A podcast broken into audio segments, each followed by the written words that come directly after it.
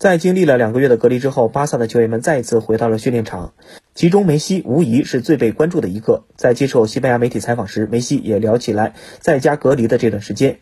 梅西表示：“我的身体状态很不错，这些天我一直在家里训练，我认为这可以帮助我保持体型。尽管在家中训练有工作人员的指导，但这和在体育城训练是不一样的。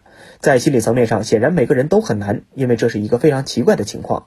但是在家人、我的妻子和孩子的陪伴下，我认为我们很好的应。”对了这种情况，更重要的是，我利用这段时间和家人一起做了很多我平常没有时间去做的事情。